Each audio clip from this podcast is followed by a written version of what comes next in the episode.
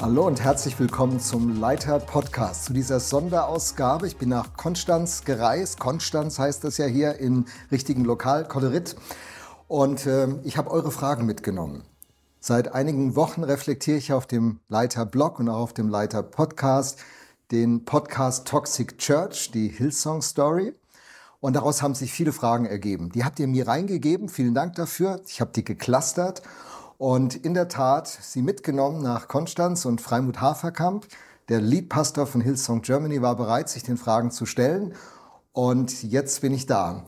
Freimut, ich freue mich, dass du dir diese Zeit mit uns nimmst und dich den Fragen stellst. Die Fragen sind nicht alle ganz angenehm, aber sie sind aus dem Podcast entstanden. Die ähm, Leser haben diese Fragen zusammengestellt. Und äh, der Transparenz willen muss ich sagen, ich habe die Fragen dir schon vor wenigen Tagen zukommen lassen, damit du dich mit ihnen beschäftigen kannst. Und jetzt ja. steigen wir direkt ein. Ja. Die Fragen gliedern sich in zwölf äh, Frageblöcke, Fragebereiche und wir gehen sie nach und nach durch. Okay. Der erste Fragebereich, der poppte direkt auf, war die Frage, hey, die Podcaster haben euch um ein Statement gebeten. Die haben mehrfach versucht, mit euch Kontakt aufzunehmen. Warum hat das nicht geklappt? Ja, ja, die Frage bekommen wir oft ähm, und ähm, die haben wir ja auch in unserem Video-Statement, was ich veröffentlicht habe, schon mal angegangen und beantwortet. Aber nochmal für uns: ähm, Wir hatten dreimal Kontakt mit äh, den Podcastern. Der erste Kontakt war im letzten Jahr, ähm, im Juli. Ähm, da war eine Anfrage nach einem Interview, da war eine, eine sehr grobe Anfrage, was sie machen wollten. Ähm, da waren wir im Kontakt und haben damals aus, ähm, aus Gründen von, ähm, wie heißt das Wort? Ähm, Zeit? Zeitgründen, Dankeschön. Aus Zeit, Kapazitäts, das Wort habe ich gesucht. Aus Kapazitätsgründen damals haben wir da abgesagt, ähm, weil wir einfach nicht die Chance hatten. Es war Urlaubszeit, wir hatten nicht die Chance, uns damit auseinanderzusetzen. Ähm, man muss sagen, zu der Zeit haben wir richtig viele Anfragen reinbekommen ähm, und haben einfach gesagt, können wir nicht machen. Ähm, dann gab es eine zweite Anfrage, wo sich gemeldet wurde bei uns kurz ein paar Stunden vor so einer Worship Night, dass jemand kommen wollte. Da haben wir gesagt, klar, kommt gerne. Ähm, ist auch jemand da, der euch äh, das zeigen kann. Ähm, aber ist dann niemand erschienen. Das heißt, ähm, im Nachhinein im Podcast haben wir dann herausgefunden, dass dann doch jemand kam. Ähm, und dann der dritte Kontakt war wirklich wenige Tage vor dem Release von einem Podcast. Ähm, und das war das erste Mal, ähm, dass wir auch Themen bekommen haben. Das heißt, wir haben einen Katalog von über 50 Fragen bekommen mit ganz verschiedenen thematischen okay. äh, Überbegriffen ähm, und eine 48 Stunden äh, Frist, die Fragen zu beantworten. Und für uns war klar, dass wir in der Kürze der Zeit die Fragen nicht beantworten können. Ähm, haben um eine Verlängerung gebeten, haben mhm. aktiv geschrieben und gesagt, hey, sorry, bis in zwei Tagen kriegen wir das nicht hin. Könnten wir was länger machen, ähm, habe aber keine Antwort darauf bekommen. Ähm, und das war für uns auch wieder eine Bestätigung, ähm, dass eigentlich ein wahres Interesse, unsere Fragen und unsere Sichtweise darzustellen, nicht da war. Weil das war wenige Tage bevor der Podcast released wurde. Mhm. Und für uns war klar, dass äh, wie kann man in einer acht Folgen Podcast die Fragen noch einbauen? Die Storyline ist fertig, das, der Podcast ist fertig. Das im Nachhinein einzubauen, mhm. unsere Fragen sinnvoll auch einen Platz zu geben in dem Podcast, mhm. haben wir für nicht äh, machbar gehalten. Und ja. würdet, würdet ihr jetzt im Nachhinein sagen, also jetzt ist ja ein bisschen Zeit, wir können uns auf die Fragen einlassen, würdet ihr jetzt denn diese 50 plus Fragen noch beantworten wollen? Oder sagt ihr, na, der Podcast ist ja eh draußen, was macht das jetzt noch für einen Sinn? Oder wie Ja, also ich glaube, äh, jetzt im Nachgang, äh, glaube ich, würde ich jetzt da die Fragen in dem Forum auch nicht beantworten mehr. Ähm, weil ich einfach nicht glaube, dass die Absicht hinter dem Podcast ist, wirklich unsere Seite der Dinge ähm, gut darzustellen, objektiv darzustellen. Mhm. Ähm, das kannst du an dem Titel von dem Podcast sehen, das kannst du an den einzelnen Überschriften von den, äh, von den einzelnen Folgen an der Hand der sieben Todsünden sehen. Ich glaube nicht, dass es sehr objektiv war ähm, und ich glaube nicht, dass unsere Stellungnahme da jetzt noch einen großen Unterschied machen würde.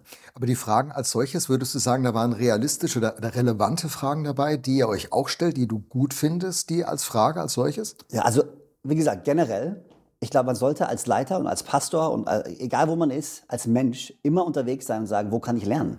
Und wir stellen uns schon lange viele Fragen äh, als Gemeinde, als Bewegung, die wir uns stellen müssen. Ähm, der Podcast ist für uns nicht der Auslöser, uns Fragen zu stellen.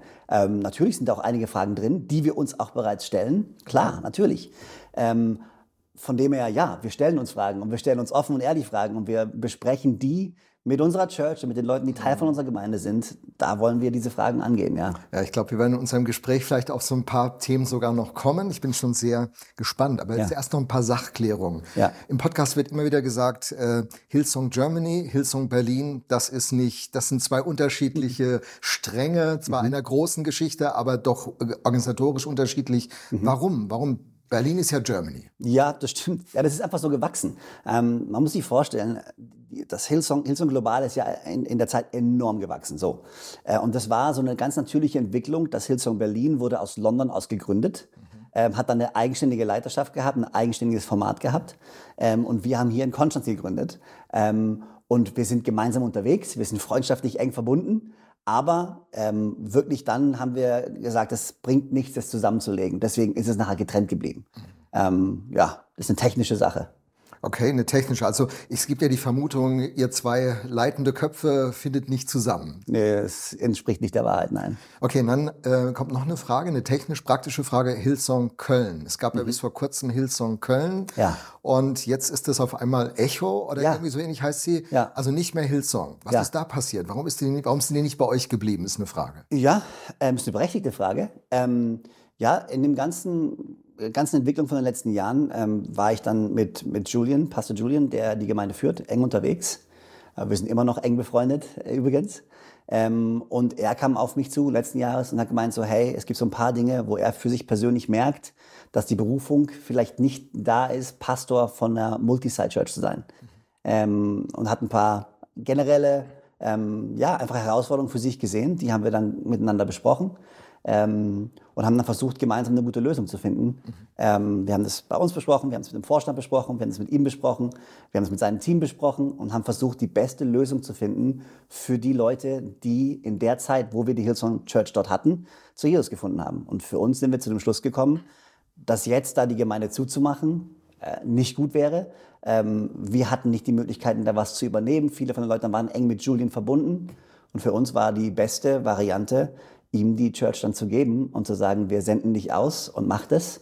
Wir finden das gut. Ähm, und ähm, ja, so ist es passiert. Genau, und dann habt ihr ihn rausgekickt oder, oder einfach entlassen oder, oder ist dann Wohlwollen von euch als Hillsong Absolut. Ja, absolut. Wie war das? Also wir haben sein Gehalt eine Zeit lang weitergezahlt. Wir haben die Location, in der sie waren, eine Zeit lang weiter bezahlt, um ihnen den Übergang zu schaffen, ähm, dass sie sich neu orientieren konnten. Ähm, und ähm, ja, und jetzt sind wir da gemeinsam immer noch unterwegs. Sie sind die Echo-Kirche und ich finde es großartig, was sie machen. Ähm, ich habe erst letzte Woche mit ihm noch telefoniert. Ähm, ich habe noch eine Einladung offen zum Fußballspiel mit ihm zusammen. Das werde ich machen, auch wenn Köln nicht mein Verein ist. Ja, das sind wir uns, glaube ich, das ist ein Punkt, da sind wir uns schon mal einig. Ja. Hillsong Germany, Hillsong Global. Das ist eine Diskussion, die ist ganz stark auf dem Leiterblock auch geführt worden. Und äh, die Podcaster, die nehmen ja direkt in der ersten Episode Hillsong Germany in den Fokus und sagen, hey, über Hillsong Global ist ja viel berichtet. Wir fokussieren uns auf Hillsong Germany. Und ich hätte mich bei Hillsong Global nie eingeklinkt mit dem Leiterblock, weil ich viel zu wenig Ahnung habe von den ganzen Vorgängen. Aber Hillsong Germany dachte ich, wie ich es in der Episode 0 gesagt habe, Mensch, wir sind uns ein paar Mal begegnet, wir sind in der gleichen Freikirche, man kennt sich etwas, ähm, das traue ich mir zu. So, Jetzt ähm, kommt aber relativ wenig in diesem Podcast zu Hillsong Germany. Es wird immer wieder stark der Bezug zu Hillsong Global hergestellt. Und das sagen Kritiker auf dem äh, Leiter-Blog und Leiter-Podcast. Ja, aber man kann doch Hillsong Germany nicht von Hillsong Global trennen. Das ist doch eigentlich eins. Und das, was auf Hillsong Global zutrifft, trifft doch deshalb automatisch auf Hillsong Germany zu. Also jetzt mal damit ein neues Fass aufgemacht. Wie ist eigentlich die Verbindung Hillsong Germany Hillsong Global. Wie müssen wir uns das denken? Ja. Also die Verbindung ist natürlich da. Ähm, das kann man ja auch nicht bestreiten. Ist ja auch Absicht, ist ja auch gut so. Ähm, ich würde es eigentlich beschreiben als eine apostolische Leitung, die dort passiert. Das heißt, Hillsong ähm, global, also mit dem Sitz in Australien, jetzt mit Pastor Phil und Lucinda, sind unsere Senior Global Pastors, die die Vision vorgeben, die Kultur prägen, ähm, wir haben einmal im Jahr einen Vision Sunday, wo sie die Mission festlegen für dieses Jahr und da linken wir uns rein. Und da sind wir familiär mit verbunden. Und Pastor Phil ist auch pastoral für uns verantwortlich. Ähm, wir sind im engen Kontakt und Austausch mit ihm. Ähm, und so ist die Verbindung da. Rein rechtlich gesehen, sage ich mal, sind wir ein eigenständiger Verein hier. Ähm, und wir kriegen auch keine es wird ja immer wieder so äh, vermutet, dass, dass wir so direkt, wir müssen alles so umsetzen, wie es in Sydney läuft und so. Ja, genau. Ich habe zum Beispiel gehört, ähm, dass ihr sogar die Bühnenbilder vorgegeben bekommt aus Sydney. Ist das richtig? Nein, also wir kriegen Vorschläge aus Sydney. Das ist richtig, absolut. Okay. Äh, wenn da eine neue Season gegangen wird, dann würden Sachen verändert und wir kriegen die Vorschläge und dann haben wir die Freiheit zu sagen, hey, wir wollen das anwenden, wir können das anwenden. Ähm, und genauso machen wir es auch übrigens bei unseren Campussen, bei unserer Multisite Church. Da erarbeiten wir etwas und dann geben wir es den Campussen als als, äh, als Chance, als, als Vorschlag. Und dann muss jeder Campus für sich selbst schauen, okay, wo stehe ich, wo bin ich, welche Mitarbeiter habe ich, welche Ressourcen kann ich, kann ich das überhaupt machen? Ähm, und da haben wir auch viel gelernt in den letzten Jahren, muss man auch dazu sagen. Ähm, wie kann man sowas gut skalieren? Mhm. Ähm, und auch, da ist ja auch eine Erwartungshaltung da. Wird es jetzt von mir erwartet, dass wir das so machen? Mhm.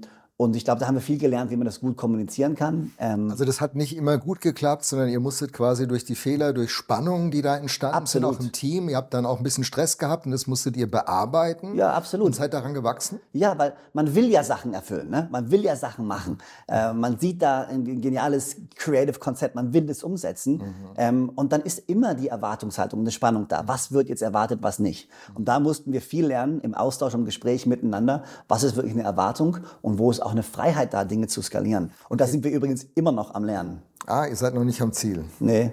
Du hast ja ein Stichwort gegeben, ähm, Phil und Lucy. Lucinda. Lucinda. Mhm. Sie äh, geben am Vision Sunday auch ein bisschen Mission vor und auch Kultur. Und wenn ich dann mhm. Kultur höre, Freimut, ja, kulturell habt ihr als Hillsong schon auch manche manche Baustelle. Das haben wir ja international mitbekommen. Ja. Ähm, also Kult, eure Kultur ist ja nicht nur gut, muss man ja, glaube ich, sehr, also würde ich als Außenstehender schon so sehen. Mhm. Äh, weiß nicht, wie du das siehst. Und jetzt müsst ihr die Kultur, ich, über, ich spitze jetzt mal zu, ihr müsst diese Kultur übernehmen oder wollt diese Kultur übernehmen. Mhm. Übernehmt ihr da nicht eine toxische Kultur?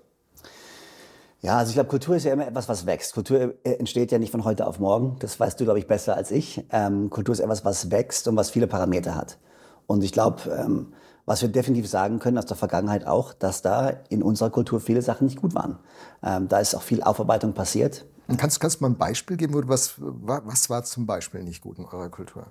Ja, ich glaube, wir kamen aus einer Season, ähm, wo sehr viel frontal stark geleitet wurde und wo recht wenig auch nachgefragt wurde, mhm. ähm, sondern recht schnell war es halt so, hey, wir wollen unserem Leiter dienen, wir wollen es so gut machen, wie wir können und wir wollen das für die Kirche machen. Mhm. Ähm, das ist definitiv eine Kultur, wo sehr stark von vorne geleitet wurde und das hat sich übertragen. Das hat, war in Australien so, das hat sich übertragen auf, auch auf unsere Church hier in Deutschland. Mhm. Ähm, ich kann mich da auch nicht freisprechen von, absolut. Ähm, wir haben es so vorgelebt bekommen, wir haben es so gesehen und das ist was, wo wir gesagt haben, hey, da müssen wir weg von gehen. Da wollen wir mehr in den Dialog eintreten mhm. mit den Leuten und gemeinsam was machen. Ja. Jetzt, jetzt stelle ich mir das vor, so diese Frontalgeschichte und dann habt ihr diesen brutalen Erfolg. Ich meine, Freimut, man kann ja über euch denken, was man will. Erfolg habt ihr ja gehabt. Die Zahlen wuchsen, ihr habt eine enorme Dynamik gehabt. Und jetzt ist es ja eine interessante Mischung, die da entsteht. Es kommt frontal, die Leute wollen ihrem Leiter dienen, gleichzeitig habt ihr Erfolg ohne Ende. Hat das, hat das auch so eine Unwucht dann bei euch erzeugt, diese Dynamik? Ja, definitiv. Definitiv. Ich meine, wir haben ein unglaubliches Wachstum erlebt.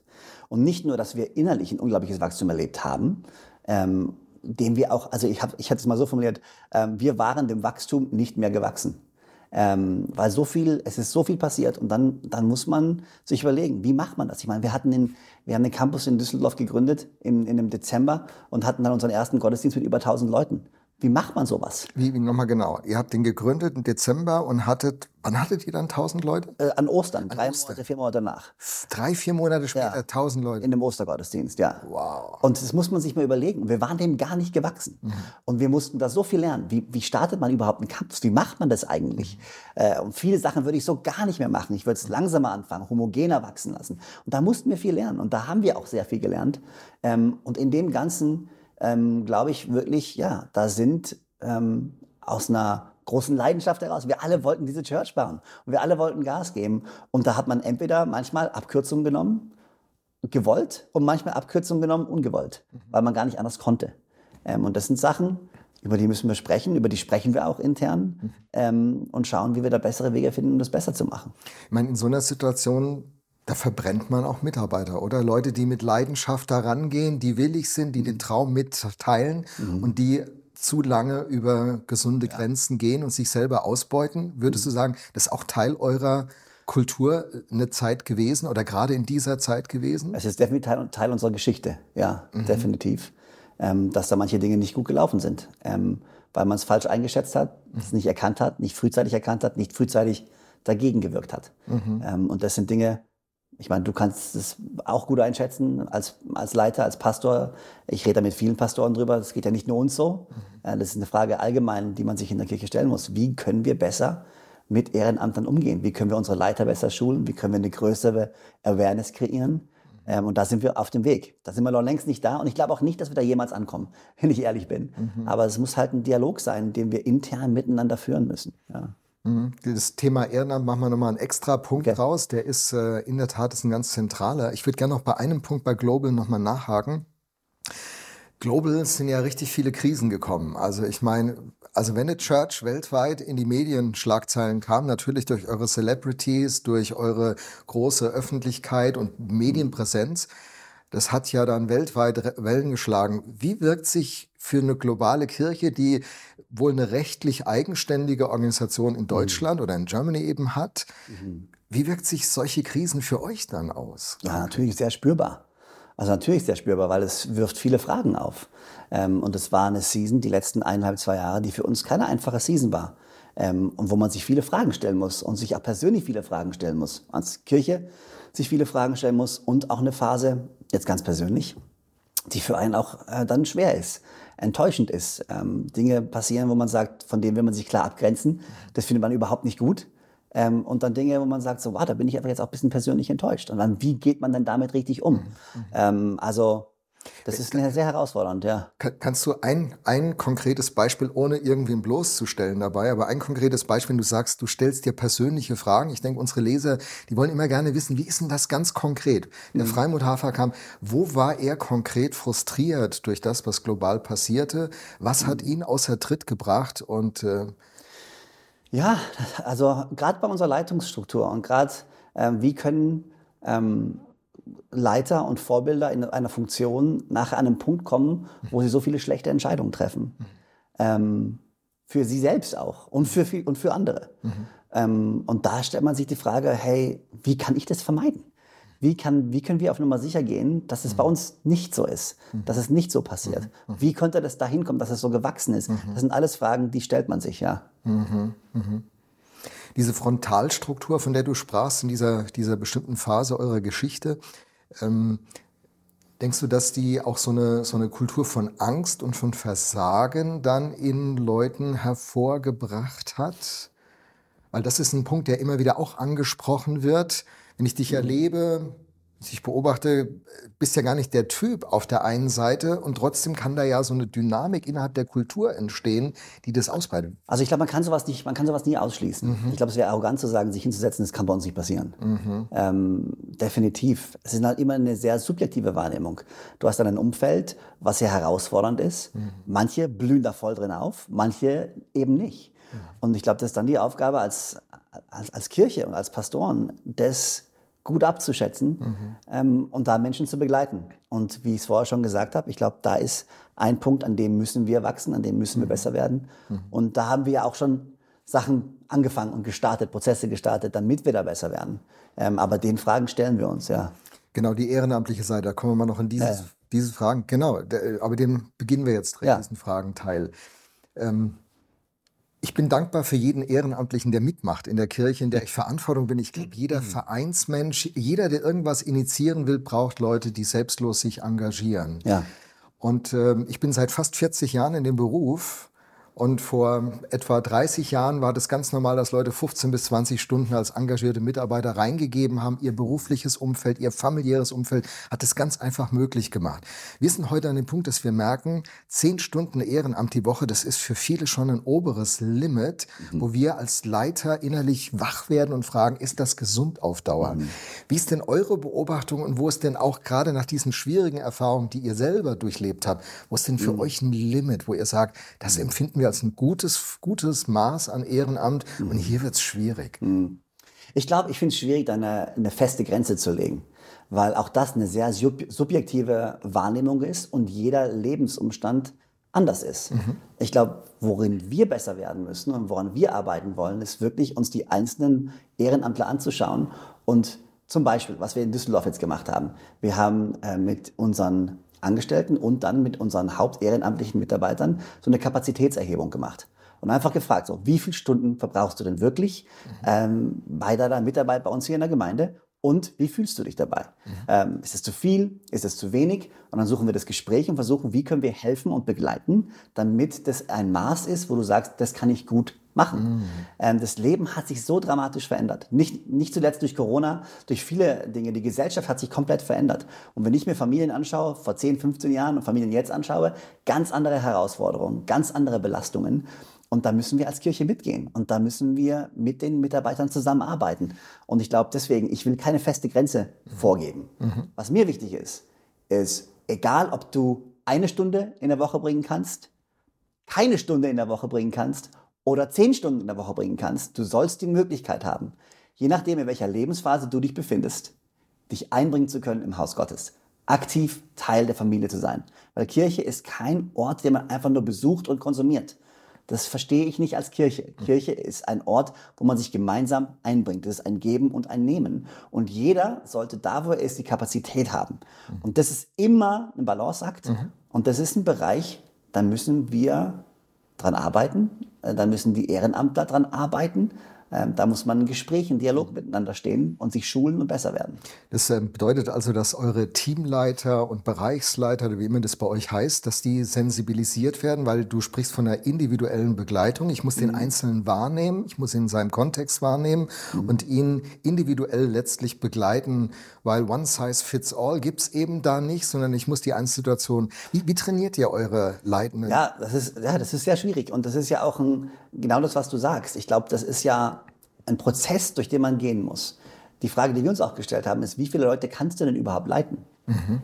Also weißt du, dann, und das ist ja auch, damit beschäftigst du dich ja auch. Dann leitest du eine Kleingruppe und du leitest ein Team und auf einmal hast du da 20, 30 Leute, um die dich kümmern sollst. Mhm. Ja, das funktioniert halt nicht. Genau. Das heißt, die Fragen müssen wir uns dann wirklich stellen, wie können wir das besser gestalten? Mhm. Wie können wir schauen, dass, wenn du bei uns ein Leiter bist, du hast fünf, sechs Personen, um die du dich kümmerst, die mhm. du leitest. Wie kommen wir an den Punkt, dass, du, dass das wirklich deine Realität wird? Mhm. Ähm, und das ist bei vielen noch nicht die Realität. Und daran müssen wir arbeiten und schauen, wie wir das hinkriegen. Ich weiß noch nicht, ob wir da komplett ankommen werden, aber das sind die Fragen, mit denen wir uns auseinandersetzen.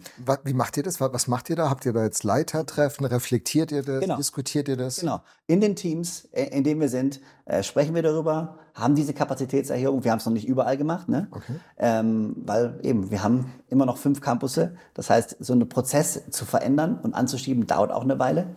Ähm, und dann suchen wir das Gespräch mit denen und dann reden wir darüber. Und dann muss man auch manchmal sagen, ich kann jetzt nur das Beispiel in Düsseldorf wieder nehmen, wenn man jetzt mal die Realität anschaut, vor Corona, nach Corona, ist eine andere Kirche, mhm. Äh, eine ganz andere Größe.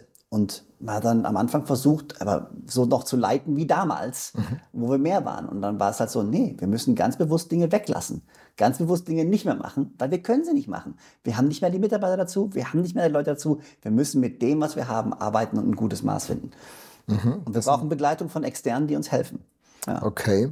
Das heißt, es sind eigentlich zwei Ebenen. Die eine Ebene ist, ihr müsst das Volumen runterfahren, was ihr tatsächlich tut. Mhm. Und gleichzeitig den einzelnen Menschen in Fokus nehmen, was ist mhm. seine Kapazität. Denn der Vorwurf im Podcast ist ja auch, Menschen werden ausgenutzt. Mhm. Menschen, was weniger diskutiert wird, ist die Frage der Selbstausbeutung. Warum bringe ich mich so ein? Ist ja auch eine Frage vom Gottesbild. Mancher investiert sich ja so, so stark in der Hoffnung, Gott damit zu beeindrucken. Was ist euer Gottesbild an der Stelle? Warum sollte jemand mitmachen, um, äh, um seine Schuld irgendwie abzuarbeiten, was ja mal so anklingt im Podcast? Wie, wie also, wirkt das auf euch? Überhaupt nicht. Also, und das sagen wir auch immer wieder. Und wenn man sich die Predigten von uns regelmäßig anhört und in Teammeetings, dann wird es auch immer wieder klar gesagt, du kannst dir deinen Weg in den Himmel nicht erarbeiten. Um Himmels Willen, wir leben aus Gnade allein. Es ist Gottes Gnade, die uns rettet. Es ist Gottes Liebe und Vergebung, die uns in einer Beziehung mit ihm bringt. Und wir dürfen jetzt Teil seiner Familie sein. So. Und in der Familie heißt es, jeder kann und darf sich einbringen. Die Bibel lehrt uns, er hat uns allen mit Gaben und Talenten versehen, die wir einbringen sollen, ich glaube Petrusbrief, um einander zu dienen. Und wir als Gemeinde wollen genau diese Plattform kreieren, wo Menschen ihre Gaben entdecken können, ihre Gaben ausbauen können und sich dann gegenseitig mit diesen Gaben dienen. Und das sieht bei jedem vielleicht anders aus. Ja? Das ist ja auch dieser Vorwurf so, ähm, der dann auch mal wieder kam, ist so, ja, Freimut, aber du bist ja nicht mehr jetzt früh da und baust auf und du bist nicht mehr da. Ja, die ersten Jahre waren wir immer die Ersten, die da waren. Wir sind morgens um fünf aufgestanden, haben diesen Hänger geladen, haben diese Kirche miteinander aufgebaut. Wir haben unsere ganzen Kids, unsere Kids sind aufgewachsen in der Kirche, wo sie besonders morgens aufgestanden sind, um fünf Uhr. Und ab in die Church geht's und den ganzen Tag. Und wir haben das alle zusammen gemacht. Aber es wäre ja schade, wenn es immer noch so wäre. Weißt du, weil jetzt haben wir mehrere Leute und man kann sich die Aufgaben aufteilen. Heißt nicht, dass ich jetzt bis um 10 Uhr ausschlafe. Ich bin meistens einer der Ersten, der hier ist, um 4 Uhr, 5 Uhr morgens, aber ich nehme Zeit zum Gebet. Ich nehme Zeit, die Predigt nochmal durchzugehen, mich vorzubereiten, weil das an dem Tag meine Aufgabe ist. Mhm. Heißt nicht, ich bin nicht mehr bereit zu dienen. Ich glaube, wir sollten als Leiter niemals etwas von Leuten erwarten, was wir nicht selbst bereit sind auch mhm. zu geben. Die Art und Weise, wie man dient, ändert sich. Mhm. Aber das dienende Herz, und das ist eine Aufgabe, die muss sich jeder Leiter immer wieder stellen. Mhm. Habe ich noch mein dienendes Herz? Und auch da kann ich jetzt der Freimut hinsetzen und sagen, ich war immer der perfekte Diener und ich habe nie alles. Nein, um Himmels Willen nicht. Ich habe auch ein Ego. Ich habe auch, da schlägt ja auch das Herz von einem Freimut drin. Ne? Kann ich mich da freisprechen von? Absolut nicht. Aber ich habe Leute in meinem Leben, die mich hinterfragen mhm. und die mir das reflektieren. Und wo ich sage, ich muss daran arbeiten. Meine erste Aufgabe als Freimut ist es, Jesus nachzufolgen. Und das will ich tun, so gut ich kann mhm. und Menschen dienen, so gut ich kann. Und jeder von unseren Pastoren und von unseren Leitern, und das kann ich mit ganzem Herzen sagen, bringt sich über die Maßen ein, mhm. um Menschen zu dienen und zu begleiten. Genau, und das würde natürlich die kritische Rückfrage aufwerfen, wenn man so über die Maßen sich einbringt, mhm. dann ist man irgendwann übers Ziel hinausgeschossen und beutet sich ja selber aus. Man mhm. hat ja auch den, den biblischen mhm. Gedanken, ja. 30, 60, 100-fältig. Nicht jeder hat das Maß eines Freimut oder eines, wie immer eure Leute heißen. Äh, wie baut man jetzt eine Kultur oder wie wollt ihr aus euren Fehlern lernen, jetzt eine Kultur zu bauen, die ja. auch einem 30-fachen, der so 30 Begabungen hat, dass der sich trotzdem wohlfühlt, wertgeschätzt, angenommen fühlt, mhm. obwohl vielleicht ein Freimut mit 60 oder 100-fältig da am Start ist. Der sieht diesen Standard, kann diesen Standard nicht halten und ja, das ist, wie ich gesagt habe, das Maß, wie sehr sich jemand beteiligt am Leben unserer Church, das Maß, wie man sowas misst, darf nicht die Anzahl der Stunden sein. Okay. Und nicht die Präsenz auf einer Bühne oder nicht auf der Bühne, sondern bin ich freundschaftlich eingebunden, in das Leben von unserer Church und habe ich eine Gabe, die ich einbringe, um irgendwo zu dienen. Und da mein, unser Wunsch, unser Herz ist, dass es jeder für sich selbst da die Reise gehen kann. Und wir wollen begleiten, wir wollen helfen. Und ja, wir müssen da auch manchmal Menschen vor sich selbst schützen. Mhm. Und das ist genau das, wo ich dann auch wieder sage, reflektierend, rückblickend, haben wir nicht immer gut gemacht. Und es tut uns auch extrem leid, dass wir das nicht gemacht haben. Ähm, wir wollen es besser machen. Und wie, wie geht ihr jetzt im Rückblick mit diesem Teil eurer Geschichte um? Können, habt ihr eure Leute aufgefordert, dass sie sich mal rückmelden können, die jetzt da offene Fragen haben, die ja. Wunden haben? Erreichen die einen Freimut-Haferkamp? Mhm. Ja, also es gibt ja verschiedene Ansätze. Ne? Auf der einen Seite muss man die Menschen ja auch, oder wollen wir mit den Menschen emotional auch arbeiten, weil es ein emotionales Ding ist. Natürlich kann ich sagen, wir haben das System eingeführt, wir haben den Prozess eingeführt, wir machen das alles viel besser. Ja, wollen wir auch machen, weil zu einer Feedback-Kultur gehört ja nicht nur, ich habe ein Herz, was Feedback annimmt, sondern auch, ah, wir haben da auch, wir arbeiten da an einer Struktur, wo Feedback eingebracht werden kann. Ja, das, ja, das sind ja beide Elemente, die da wichtig sind. Ähm, und zum Beispiel, einfach nur als Beispiel mhm. zu geben, ich habe letztes Jahr, äh, als wir durch diese erste Krisenzeit gegangen sind, an einem Sonntag unserer Church gesagt, hier ist meine E-Mail-Adresse, schreib mir eine E-Mail. Und ich werde diese E-Mail beantworten. Und ich habe hunderte von E-Mails bekommen von Leuten, ähm, das können Sie auch alle bestätigen. Ähm, und ich habe hunderte von E-Mails beantwortet, jeder einzelne nämlich. Mhm. Und daraus resultierend Dutzende von Gesprächen geführt. Mhm. Und das waren nicht immer die einfachsten und besten Gespräche. Das mhm. waren Gespräche, wo wir auf die Menschen zugegangen sind, wo wir uns entschuldigt haben für Sachen, die nicht gut gelaufen sind und miteinander gebetet haben und miteinander Vergebung ausgesprochen haben und gesagt haben, jetzt gehen wir nach vorne. Mhm. Und es waren auch nicht nur Gespräche mit mir allein, wir haben uns teilweise mit ganzen Teams zusammengesetzt, mhm. ein begleitetes Gespräch geführt, Sachen auf den Tisch gelegt, ausgetauscht, gesagt, hey, tut mir mega leid, wollen wir anders machen, ist nicht gut gelaufen. Mhm. Und das haben wir gemacht und das machen wir immer noch. Ähm, ja. Heimat, wenn jetzt jemand uns in diesem Video zuschaut, der früher Teil eurer Church war mhm. und sagt, hey, ich bin, ich bin ein Opfer dieser wilden Jahre und dieser Überforderung. Mhm. Bei mir ist noch eine Wunde offen. Mhm. Dürfte der sich an euch wenden? Ja. Würdet ihr versuchen, ein Gespräch zu führen, wenn er wirklich an, an einer inneren Verarbeitung interessiert ist. Es gibt natürlich immer auch Leute, die euch einfach nur Vorwürfe machen wollen. Bill Heibels hat mal gesagt, schießen und wegrennen. Das ist natürlich nie hilfreich. Aber Leute, die, die ehrlich bewegt sind und eine Wunde spüren und sagen, oh, wenn ich an Hillsong denke, da ist ein tiefer Schmerz. Mhm. Und äh, ich würde gerne, ich würde gerne noch mal ein Gespräch führen. Mhm. Wäre die dafür offen? Also wir führen die Gespräche ja teilweise auch schon mit Leuten. Äh, und da ist eine Offenheit absolut gegeben. Äh, und an der Stelle auch nochmal wirklich, ähm, wir wissen, dass da Sachen nicht gut gelaufen sind und das tut uns unglaublich leid. Ähm, und wenn da Leute sind, die wirklich, wie du sagst, ernsthaftes Gespräch suchen wollen, ähm, dann sind wir da absolut offen für, ja. Wow. Der letzte Punkt in diesem ersten Gesprächsblock äh, lautet Praktikanten bei Hillsong Germany. Haben die Haferkamps für 160 Euro, die der Praktikant selbst bezahlte, sich eine günstige Au-pair-Lösung besorgt? Nein, haben wir nicht. Ähm, aber lass mich das erklären, okay? Ähm, ich habe das in einem Video-Statement ja schon mal gesagt. Wir hatten in der Tat einen Kurs, so einen Einjahreskurs, ähm, den junge Leute machen konnten für ein Jahr. Da ging es darum, sich in Auszeit zu nehmen, nach der Schule oder wann auch immer, und zu sagen, ich will mich auf Gott fokussieren, ich will Zeit mit ihm verbringen, ich will mich einbringen in seinem Haus, in seiner Gemeinde. Ähm, und diesen Kurs haben wir angeboten hier. Und den haben auch viele Leute wahrgenommen. Ähm, und in der Zeit hat man dann zum Beispiel an einem Tag ähm, sich äh, gemeinsam die Bibel gelesen, theologische Arbeiten angefertigt, äh, sich ausgetauscht. Man hat ein Coaching bekommen. Und zwei Tage die Woche hat man sich eingebracht im Leben von der Church. Ganz viele verschiedene Lebensbereiche äh, in der Church, wo man sich eingebracht hat. Ähm, die haben in der Tat auch was gezahlt. Die genaue Summe kann ich dir jetzt nicht sagen, da weißt du sie vielleicht besser als ich. Ähm, und davon wurde eine Person angestellt, die diesen Kurs ähm, gemacht hat, geleitet hat, geführt hat und sich auch um diese Kursmitglieder ähm, gekümmert hat und sie mhm. begleitet hat. Mhm. Und ja, in 2015 äh, war das, dass eine Person ähm, dann bei uns mitarbeiten wollte ähm, und uns unterstützt hat für dieses eine Jahr. Und für uns war das dann wirklich so, es war keine billige Arbeitskraft, die wir genommen haben. Mhm. Die hat auch nicht nur diese Tasks gemacht, sondern die wurde Teil von unserer Family. Ähm, und wir haben sie mit reingenommen. Und da ist eine Freundschaft entstanden. Ähm, und ja, sie hat uns unterstützt in diesem Bereich. Und das stimmt. Ähm, also die Hunde, die Hunde ausgeführt, Wäsche gewaschen. Ja, sie hat uns geholfen. Ja, absolut. Mhm. Ähm, sie ist immer noch in unserer Church. Mhm. Ähm, rückblickend mhm. kann ich sagen, würde ich nicht mehr machen. Warum? Weil ich es nicht gut finde.